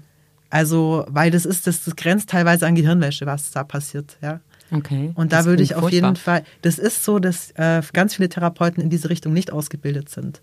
Ja, ich würde da, sobald ich mich unwohl fühle, ob das ein Arzt ist, ob das ein Hausarzt ist, ganz egal, äh, geht einfach. Aufstehen gehen, ihr müsst nirgends bleiben, einfach gehen. Und ähm, wie gesagt, ich würde, wenn ich gerade bei den Jüngeren gucke, dass ihr irgendeinen guten Freund oder Freundin immer mitnehmt, nie allein irgendwo hingehen. Lasst euch nicht fertig machen. Hm, aber jetzt reizt ja. du was, was du selber gar nicht, gar nicht konntest zu dem Zeitpunkt. Dem Menschen, den du am meisten ähm, vertraust, den konntest du nicht mitnehmen äh, zu dem Gut, Zeitpunkt. Äh, ich muss sagen, ich, äh, was bei mir vielleicht, ich bin schon älter, ich sag mal, ich kann so Situationen vielleicht besser überreißen mhm. jetzt heute. Aber ich kann mir vorstellen, wenn jemand vielleicht 15 ist oder in einer schwierigen Phase ist, ich weiß, was mit einem los ist oder noch jünger vielleicht sogar, weil die, mit die Eltern nicht reden kann. Und dann liest er irgendwo im Internet die und die Adresse, mhm. äh, Beratungsstelle, und vielleicht ist es keine Beratungsstelle. Ich wäre immer vorsichtig. Vielleicht das kann alles Mögliche sein. Seid vorsichtig. Wer ist denn seriös? Also das, das klingt beunruhigend, was du sagst, ähm, aber vor allem verunsichernd. Also wonach, ja. wonach sollten die Menschen denn gucken? Wonach, äh, welche Zeichen gibt es, dass was seriös oder unseriös ist? Also ich würde immer bei, einem, bei einer Beratungsstelle immer erstmal gucken, wer der Träger ist von dem Ganzen. Welche Träger sind denn seriös, deiner Meinung nach? Also, also zum Beispiel diese Beratungsstelle in Ulm, die ist absolut seriös. Mhm. Äh, die kann man googeln, die könnt ihr auch vielleicht irgendwo wir verlinken die in den genau, Show Notes. Genau. Das machen wir. Oder ihr könnt auch äh, äh, Fokus Ravensburg könnt ihr auch euch mhm. wenden an die Gruppe. Also die haben auf jeden Fall äh, die haben auf jeden Fall ein offenes Ohr für euch und auch irgendwelche Adressen von Therapeuten, die dafür ausgebildet sind. Weil ihr, ihr könnt damit nicht zu jedem Therapeuten gehen. Es gibt einfach draußen äh, viele Leute, die zwar als Therapeuten arbeiten, aber die äh, wenn es um diese Themen geht, die einfach dieses Manipulative haben, ja. Und äh, es ist gut, dass man diese Sachen hinterfragt, dass man äh, eine Therapie macht, eine Begleittherapie. Das ist auf jeden Fall, finde ich, gut. Und dass man sich auch Zeit lässt, ja. Dass man sagt, okay, ähm, das muss wachsen, dieses Gefühl muss wachsen, ich muss das ist es vielleicht gut, sich mit anderen äh, Transsexuellen zu unterhalten, viel drüber zu lesen. Also mir hat es weitergeholfen, dass ich gesagt habe, okay, ich habe mich in dieser Ecke zum ersten Mal in meinem Leben mit, mit irgendwem identifizieren können. Ich habe nie eine Antwort auf meine Fragen gehabt, wieso ich mich nirgends einordnen kann, wieso ich mich so unwohl fühle. Also so viele Probleme mit meinem Körper und diese ganzen Geschichten. Ich habe auf einmal äh, gemerkt, okay, in dieser Ecke finde ich halt Antworten, die ich nie vorher gefunden habe. Ja. Mhm.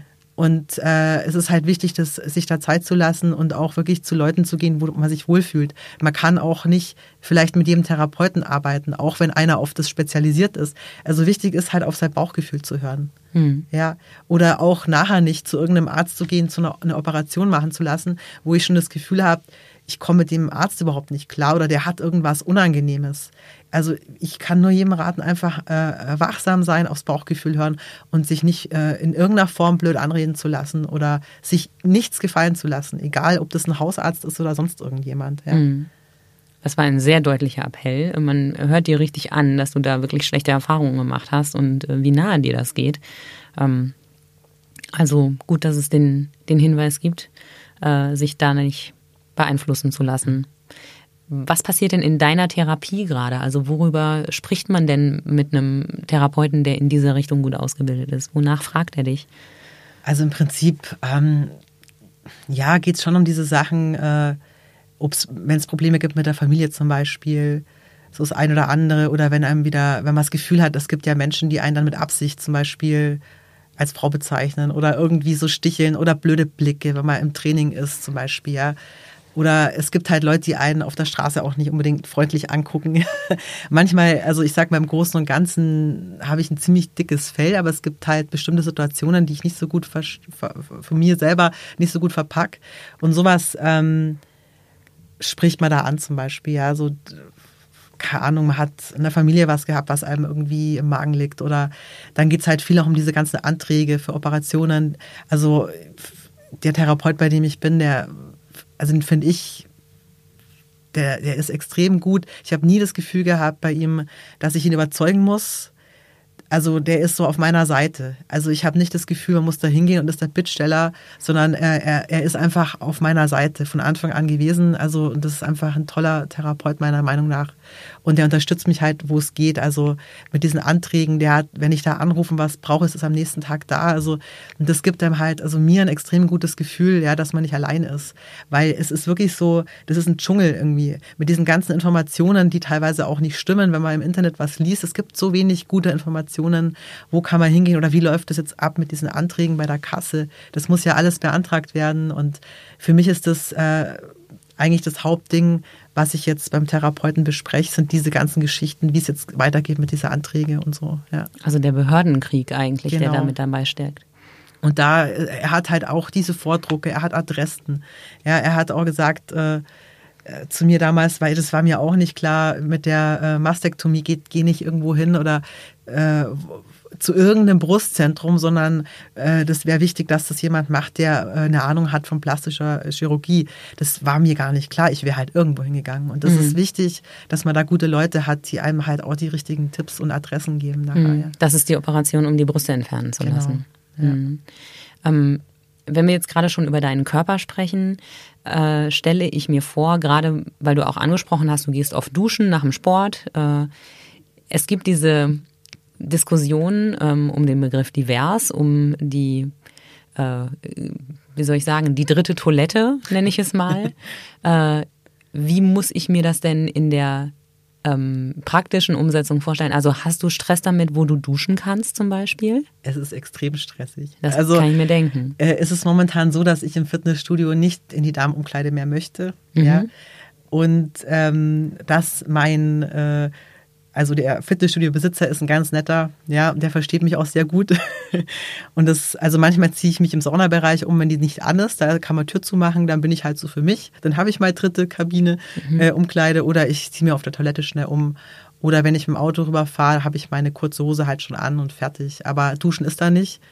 Ja, wie auch. Mhm. äh, Wäre mir jetzt auch ein bisschen unangenehm, so noch, in, also komplett so jetzt in die Männerdusche zu gehen. Also fände ich ein bisschen komisch, muss ich echt sagen. Also das heißt, was das angeht, schwankst du noch so ein bisschen zwischen den Welten, zwischen den Geschlechtern. Ja, Weil- es ist halt so ein bisschen eine blöde Situation gerade, ja, Mhm. absolut. Also, ja. Ja. Was für praktische Probleme bringt es noch mit sich? Also die Duschfrage war so das Erste, was mir einfällt, aber was gibt es, worüber ich vielleicht als Außenstehende gar nicht nachdenke, was für dich aber ein tägliches Thema ist? Also was lang ein Riesenstress war, war dieses Toilettenthema. Und das, da muss ich echt sagen, wenn sich da Politiker äh, am Fasching über sowas lustig machen, ich weiß es nicht. Ich wünsche diesen Leuten mal eine Woche so ein Leben, eine Woche und dann red mal nochmal. Weil ganz ehrlich, äh, das ist mir schon so gegangen in der Zeit, wo ich noch keine Hormone genommen habe und dann halt schon echt ähm, vom Körperbau ziemlich krass ausgesehen habe durch den Sport und die Haare sehr kurz hatte, ja, dass ich aus jedem Klo rausgeflogen bin und was Aus ich jedem mir Frauenklo. ja, was ich mir für Sprüche anhören musste, ja, wirklich, das war der Hammer. Und ich, ich konnte nirgends mehr aufs Klo. Ich habe schon Angst gehabt, irgendwo auf Toilette zu gehen, weil ich gewusst habe, jetzt kommt wieder irgendein scheiß Spruch oder ich habe einfach manchmal keinen Nerv mehr gehabt dafür, ja. Und ich habe mich damals einfach auch nicht getraut, aufs Herren Herrenklo zu gehen, weil ich mir gedacht habe, man sieht doch, dass ich Oberweite habe. Also ich war damals schon total unsicher, ja, weil ich wäre sonst aufs Herrenklo, mir wäre das ja egal gewesen oder sogar ganz angenehm. Und ich habe ganz lange gebraucht. Ich sag mal, es war dann für mich wirklich eine Riesenhürde, aufs Herrenklo zu gehen. Und ich weiß, es war vor ein paar, na, wie lange ist das her? Ich glaube zwei Monate. Da war ich in Stuttgart und ich wusste, okay, ich war allein, ich war im Auto unterwegs und ich habe gewusst, okay, jetzt ist es soweit, du gehst ab heute aus Herrenklo, weil du wirst überall rausgeschmissen. Das geht einfach nicht mehr. Mhm. Und ich bin an der Raststätte, ich habe echt Blut und Wasser geschwitzt, ich bin da rein und ich habe eigentlich ein total nettes Erlebnis gehabt, weil da kam gerade ein junger Mann raus und der hat mich so angestrahlt und gegrinst und hat mir die Tür aufgehalten. Und ich dachte mir, hey, das war jetzt mein, meine Einladung in die Männerwelt. Er scheint auf jeden Fall nicht das Problem gehabt zu haben, zu glauben, dass du da drin nichts zu suchen hast. Genau, und das hat mir, das war eigentlich so ein total positives Erlebnis, dachte ich mir, boah, hey, endlich sind sie mal nett, wenn ich irgendwo aufs Klo gehe und ich, ich habe echt so fiese Sprüche immer abgekriegt, ja. Und seitdem ist das gar kein Thema. Also ich gehe halt überall jetzt aufs Männerklo, so, ja. Und sonst? Gibt es sonst noch irgendwelche Probleme, vor die du dich regelmäßig gestellt wirst, was ähm, vielleicht auch politisch mal bedacht werden könnte oder sollte? Also ich sag mal, das, das sollte alles politisch mal überdacht werden, weil das ist wirklich so, man fühlt sich wie so ein Bittsteller. Also es ist ähm, schon, man kommt in eine Rolle. Ich fühle mich manchmal so ein bisschen wie damals, wie, äh, wie ich keine Wohnung hatte. Ich muss echt sagen, das, das triggert mich. äh, man kommt sich vor wie so ein Bittsteller. Also äh, da kommt jetzt jemand, der hat so offiziell gesehen einen Knall. Ich habe also einen Knall. Das heißt, ich werde gezwungen, eine Psychotherapie zu machen. Das ist schon mal der erste Punkt. Ich mache die nicht freiwillig, ich muss die machen. Genau, das ist, damit du die Hormone bekommen darfst, Genau. ist es ähm, vorgeschrieben, dass Also- du diese Therapie machst. Genau, also das heißt, ich werde erst einmal darauf abgeklopft, ob ich einen Dachschaden habe. Das ist mal der erste Punkt. Der zweite Punkt ist dann, äh, dass ich mich erst einmal komplett durchchecken lassen muss äh, bei einem Frauenarzt. Also mal tutti kompletti alles, dass ich überhaupt die Hormone kriege. Jetzt kann man sich vorstellen, wie beschissen das ist für jemand, der mit seinem Körper solche Probleme hat, auf dem Frauenarztstuhl zum Sitzen und alles mit Ultraschall und Pipapo, überall wird rumgepult und gedrückt. Die Brust wird durchgedrückt, ja. Und man geht da raus und das ist wirklich, man kann nicht beschreiben, wie man sich fühlt. Also für mich ist das der totale Supergau, immer gewesen. Ja, deswegen bin ich auch nie zum Frauenarzt gegangen. Wirklich sehr, sehr selten, ja. Und äh, das muss man alles machen, weil man weiß, okay, du kriegst die Hormone sonst nicht. Oder es gibt später Probleme, wenn du dann was beantragen willst, du musst dich durchchecken lassen. Dann machst du die äh, Hormon- Hormontherapie und dann wird dir ständig Blut abgenommen. Also klar, das muss man kontrollieren, aber manchmal kommt man sich echt auch ein bisschen komisch vor, muss ich sagen. Ja, das ist auch mal so der Punkt. Dann weiß man nicht, wie sieht es jetzt aus mit dem Östrogen, wie sieht es jetzt überhaupt aus, ja. Dann sind zwischendurch mal die Östrogene, wo durch Decke gehen, dann denkt man sich, geil, toll, wenn die so hoch sind, dann, äh, dann ist der Rest, verändert sich wieder nicht so gut. Also es ist stressig, es ist einfach stressig. Wobei die medizinische, ähm, das medizinische Monitoring ja schon eine gute Idee ist. Ne? Nee, dass man, klar, also äh, es muss ja schon abgeklopft werden. Ja, also es ist klar. Ja, nur ähm, ja, ich muss sagen, äh, diese ganze Geschichte mit dieser Namensänderung, das ist dann noch der Supergau. Ja, da, da steht man dann im Gerichtssaal von einer Richterin, die einen dann sagt, fragt so zum Beispiel, wann haben Sie das letzte Mal in Ihrem Leben einen Rock angehabt? Das hatte ich die Richterin gefragt. Und so lustige Fragen, ja. Oder sie Hast du darauf so, höflich geantwortet oder hast du gesagt, Entschuldigung, ich weiß nicht, ob das hier gerade das Also Thema ich hätte ist? sie am liebsten gefragt, wann sie denn das letzte Mal. Nein, es war ähm, für mich total befremdlich damals, muss Mhm. ich sagen. Also es war, es ist, bleibt, es ist einfach so ein komisches Gefühl, man geht ins Amtsgericht und wird da äh, befragt. Also ich komme mir vor, wie wenn ich was verbrochen hätte, muss ich echt sagen. Und wenn ich dann nicht ähm, durch einen Zufall äh, drauf gekommen wäre, dass es auch noch andere Wege gibt, durch Gesetzeslücken an die Namensänderung zu kommen, wäre ich wahrscheinlich heute immer noch nicht zu meinem Namen gekommen und hätte einen riesen Stress äh, gehabt, ja. Äh, weil diese ganze Prozedur 100.000 Jahre dauert, vor allem wenn man nicht gerade in einer Großstadt lebt, wo das vielleicht alles ein bisschen schneller geht. Das liegt und liegt und liegt, ja. Und ähm, ich muss sagen, äh, man muss sich halt vorstellen, dass diese Leute, nicht alle, aber viele eh schon psychisch belastet sind durch die ganze Situation. Ist nicht leicht, ne? Viele arbeiten nicht. Es gibt viele, die in der Situation vielleicht so down sind und unten, dass sie auch keinen Job haben. Und dann kommen diese ganzen Behördensachen und diese ganzen Steine, wo einer noch im Weg gelegt werden, auch oben drauf. Und im Endeffekt gehört da ein Umdenken her, weil ich der Meinung wäre, in jede größere Stadt und in jedes Ballungsgebiet gehören eigentlich äh, geförderte Wohngemeinschaften und Therapiegruppen, wo so Leute, die nicht mehr klarkommen, die volle Unterstützung kriegen, die da wohnen können eine Zeit lang, die da sagen, ich werde da aufgefangen, ja, äh, ich kriege da Unterstützung, da, da müsste viel mehr, äh, müsste daher, ja, das sind Leute, die fallen, wenn es dumm kommt, durch jedes Netz, die haben keine familiäre Unterstützung mehr, weil sie vielleicht zu Hause äh, die da nicht klarkommen, der Freundeskreis sich verabschiedet, der Job ihnen gekündigt wird. Was ist dann mit den Leuten? Da gehören meiner Meinung nach äh, überall äh, bestimmte Zentren her, wo so Leute aufgefangen werden, ja, und nicht, es werden einem solche Steine im Weg gelegt. Ich finde es eine Schweinerei, ganz ehrlich, ja. Also man kommt sich vor wie ein Bittsteller, ja. Und das muss sich ändern. Und dann gibt's die Häme noch von außen, ne? Leute, Zusätzlich. die einfach die Augen verdrehen, wenn sie von der dritten Toilette äh, hören oder ähm, die darüber lachen, dass äh, manche Leute gerne ein Sternchen ähm, im Begriff haben wollen oder, ein Binnen-I, äh, Ja.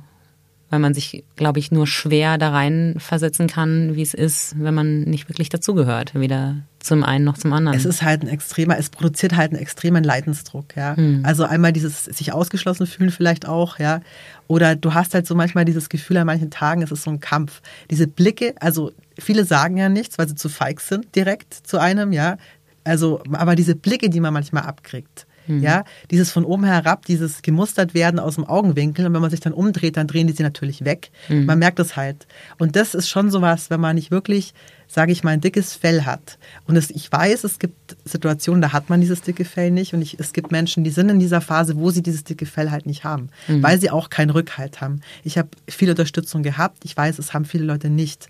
Und da müsste einfach viel mehr getan werden, ja, dass man sagt, es, es gibt viel mehr Angebote, wo diese Leute aufgefangen werden und wo wirklich Hilfe und Unterstützung da ist und auch, wenn es ganz schl schlimm kommt, hart auf hart eine Wohnmöglichkeit, ja, weil das ist eine Sauerei, muss ich ganz ehrlich sagen. Ich finde, äh, was da gemacht wird, das ist echt, fehlen mir manchmal die Worte. Also es ist echt so, ja, muss ich wirklich sagen. Es ist ja tatsächlich so, auch statistisch belegt, dass ähm, viele Transmenschen ihren Job verlieren, wenn sie so, ihr ja. Coming Out haben und wenn sie vor allem anfangen, ihren Körper zu verändern. Das ist so, Da ja. kommt die Gesellschaft nicht gut mit klar. Genau.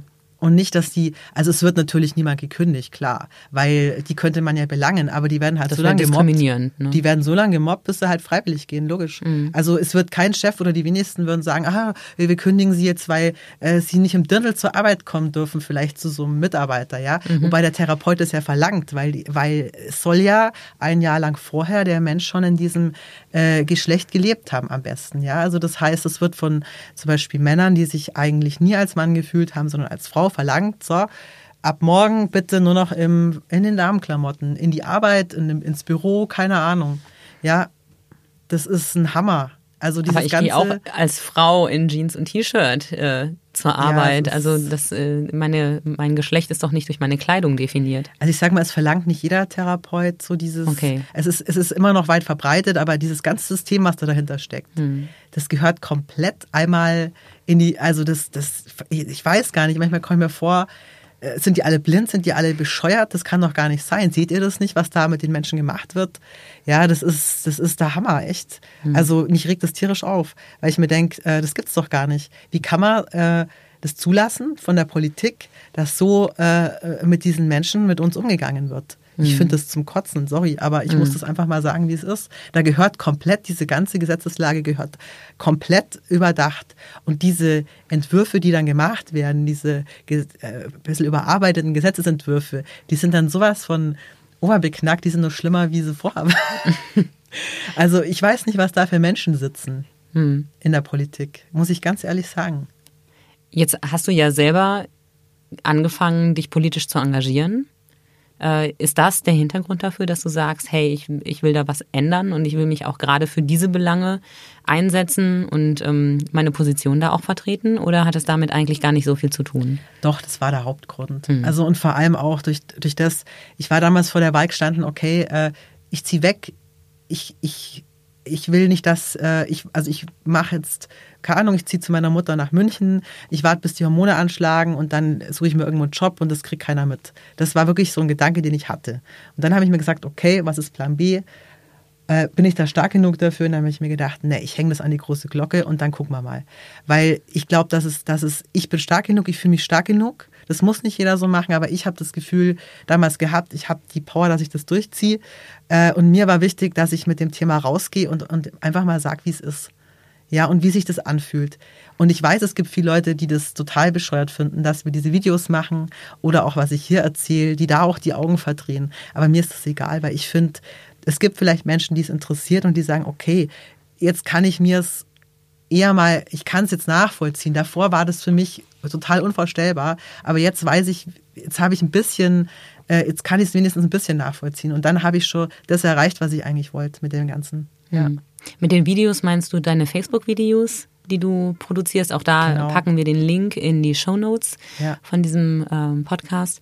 Äh, denn man kann dir quasi bei deiner Entwicklung, bei deiner Veränderung zuschauen. Du genau. stellst regelmäßig Videos ins Internet und zeigst, wie du dich veränderst, was sich verändert, wie es dir gerade geht ja. und was die Hormone mit dir machen. Also genau. man kann dir sozusagen wirklich auf diesem Weg zusehen, wie du ihn gehst? Also ich habe damals, bevor ich äh, mich getraut habe, den Schritt zu machen, ganz viel profitiert von anderen die auch Videos gemacht haben. Das hat mir wahnsinnig geholfen. Also ich habe, sagen wir mal, das meiste profitiert wirklich von diesen ehrlichen Aussagen, wie, wie es mir geht, was ich für Probleme habe. Diese, diese Geschichten, da konnte ich mich damit identifizieren und das hat mir geholfen. Und ich habe gesagt, wenn ich den Weg gehe, dann mache ich das auch, weil vielleicht, ich gebe damit was zurück, vielleicht, dass ich sage, ich habe davon profitiert und ich möchte es jetzt zurückgeben, ja, in der Form. Gab es in dieser ganzen Zeit, seit du angefangen hast, die Hormone zu nehmen, einen Moment, wo du überlegt hast, das abzubrechen? Also ich weiß, dass es in den ersten drei Monaten immer noch mal diese, diesen Kampf innerlich, der ist immer mal so hochgekommen. Also dass wieder diese Seite in mir, die, die immer versucht hat, das zu deckeln und auch dieses, dieses, ja, wie so fast schon selbstbestrafend äh, war das irgendwie.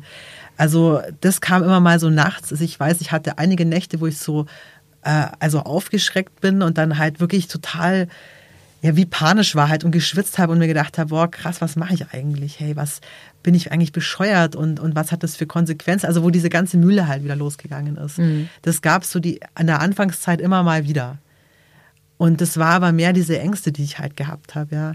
Mhm. Und das ist komplett weg. Also ich zweifle da überhaupt nicht mehr dran. Und mir wird eigentlich rückblickend jetzt erst klar, wo viele Sachen äh, ihren Ursprung gehabt haben bei mir. Also das ist eigentlich jetzt im Nachhinein für mich komplett logisch, alles meine ganze Vergangenheit ist für mich jetzt schlüssig, was es halt lang nicht war. Ja. Mhm.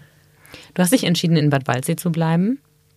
Du bist nicht äh, anonym nach München gegangen, bei deiner Mutter eingezogen und äh, in der Hoffnung, dass niemand es bemerkt, hast quasi nicht einfach neu angefangen, sondern die Menschen können äh, dir nach wie vor auf der Straße begegnen und wissen jetzt, ah, okay, das ist jetzt Gabriel. Wie äh, geht die Landbevölkerung in Oberschwaben mit einer großen Veränderung eigentlich um? Also ich hätte nie äh, erwartet, dass es so viel positive Rückmeldung kriegt, muss ich sagen. Also ich habe äh, neue Bekannte kennengelernt, über das, die, die eigentlich mir wahnsinnig, die mich total pushen, die mir ganz viele Tipps geben, noch, äh, also ob das jetzt arbeitsmäßig ist oder so ein Netzwerk arbeitsmäßig, wo sich so jetzt formiert. Also du bist jetzt erst selbstständig als Fitnesstrainer. Personaltrainer, genau, mhm. und Ernährungsberatung. Ja. Mhm. Und ich bin halt gerade so, das Hauptding ist jetzt in der Anfangsphase halt dieses Netzwerken. Und ich merke halt, dass ich täglich eigentlich wieder irgendwelche Adressen oder Tipps kriege und wo, von Leuten, die es halt total gut mit mir meinen. Und mhm. das hätte ich nie erwartet. Also, und ich habe auch viel positives Feedback von einzelnen Leuten bekommen aus Waldsee, auch die mich halt von früher noch kennen und die auf der Straße mich angesprochen haben und gesagt haben, Mensch, boah, super, Hut ab und so, wo ich auch nie damit gerechnet habe, auch gerade von Älteren, ja wo ich gedacht hätte, gerade die haben vielleicht ein Problem. Also, aber es gibt natürlich auch die, die ähm, ja, die mich halt so ein bisschen komisch angucken. So. Mhm. Aber die trauen sich halt nichts sagen. Die haben ein bisschen Schiss vor mir, glaube ich. also liegt das an deinen Oberkörpermuskulatur? Ja, oder an die, Antenne, die Antenne, die imaginäre IT-Antenne ist das. ich weiß es nicht. Aber wie gesagt, äh, ich, ich finde es auch okay, weil es ist für mich okay. Also das wäre das wäre ja auch nicht normal, wenn das jeder super finden wird. Mhm. Also diese, das wird immer, wenn jemand was macht, im Leben wird es immer auch Leute geben, die da eine Kritik dazu äußern oder so. Und das ist ja auch okay. Ja. Also deswegen sind die für mich nicht irgendwie unten durch oder so. Ich habe noch nicht mal einen Grant auf die oder irgendwas. Also ich finde es halt einfach okay. Es gibt halt solche und solche. So. Mhm. Ja. Wo würdest du dir mehr Toleranz wünschen? Ja, gerade so von der Politik her. Also ich sag mal so, die Luft wird da sehr dünn nach oben. Mhm. Und da habe ich so das Gefühl, da gehört echt mal so aufgeräumt so ein bisschen. Also, und nicht nur mit dem Thema, sondern da gibt es ja noch so andere Themen, wo ich denke manchmal, boah, krass, hey, äh, es sind sehr weltfremde Menschen in der Politik bei uns, wo ich das Gefühl habe, die haben einfach keine Ahnung vom normalen Leben mehr. Also ist so mein Gefühl und ähm, ich habe halt Hoffnung, in den jungen Leuten, da habe ich schon das Gefühl, dass da so eine Generation auch heranwächst, die sehr tolerant ist oder die auch ein bisschen genauer hinguckt. Und ich halt die Hoffnung habe, dass in den nächsten Jahrzehnten einfach die in die Politik kommen, wo vielleicht ein bisschen was anders machen, wie wir es jetzt haben. Das ist so meine Hoffnung. Ja. Hm. Wenn jetzt heute jemand diesen Podcast hört, in dem es so geht wie dir damals, als du nachts auf der Couch aufgeschreckt bist und gefühlt hast, dass es noch andere gibt, denen es genauso geht wie dir. Was ist dein wichtigster Rat? Also der allerwichtigste Rat ist eigentlich zu sagen, egal wie alt du bist, äh, in was für einer Situation du steckst. Also es, es gibt einen Weg daraus. Das ist wirklich so. Also äh, egal wie schwierig das erscheint im ersten Moment, es, es, es geht trotzdem. Ich habe auch gedacht, das ist nicht möglich, das alles bricht zusammen und es hat sich nicht bewahrheitet. Also ich habe wirklich die Angst gehabt, dass mein ganzes Leben an Arsch geht. Ja, und es ist definitiv nicht so. Also ihr braucht keine Angst haben, sondern äh, es stellt sich dann so viel, äh, also es kommt es einem so viel Hilfe auch entgegen, wenn man anfängt, diesen Weg zu gehen, dass man eigentlich keine Angst haben muss. Ja, es ist vielleicht am Anfang wichtig, nicht jedem gleich das auf die Nase zu binden, vor allem abzuchecken, okay, wie viel packe ich gerade, wie viel kann ich mir gerade selber zumuten, weil das bringt nichts, wenn es mir psychisch total schlecht geht und ich bresche jetzt raus und dann haut es mich komplett auf die Fresse, ja, sondern ich muss gucken, wie, wo stehe ich gerade im Leben, wie viel packe ich, ja, und vielleicht ist der erste Schritt, sich einen Therapeuten zu suchen und mit dem zusammen, der einen stabilisiert, dann zu gucken, okay, langsam das anzupacken, also und da auch wirklich hört drauf, ob die Leute gut sind für euch und lasst euch da nicht irgendwie euch das ausreden oder dann oft passiert es halt wirklich, dass die Leute zu einem Therapeuten kommen, der da, sag mal, das sind Idioten, Entschuldigung, äh, und die dann noch kränker werden durch diese Therapeuten. Also passt da wirklich auf, sucht euch wen Gutes äh, Wichtig ist immer nur, den Schritt zu machen, wie es psychisch gerade packt, also was euch momentan gerade zutraut und den Leuten das so zu erzählen, so Stück für Stück und es geht, es gibt einen Weg. Und egal, ob jemand 60 ist, 70 oder 20 oder vielleicht sogar mit 13 das schon merkt, ganz egal, aber äh, wichtig ist es nicht, äh, nicht zu deckeln, nicht zu deckeln, also wirklich raus damit und den Weg anzugehen. Das ist die wichtigste Geschichte, ja. Lieber Gabriel, danke, dass du hier warst, dass du uns deine Geschichte erzählt hast und ähm, so viel Privates erzählt hast. Ich wünsche dir alles Gute auf deinem weiteren Weg. Ja, vielen Dank an euch, dass ihr da auch Interesse dran habt. Dankeschön.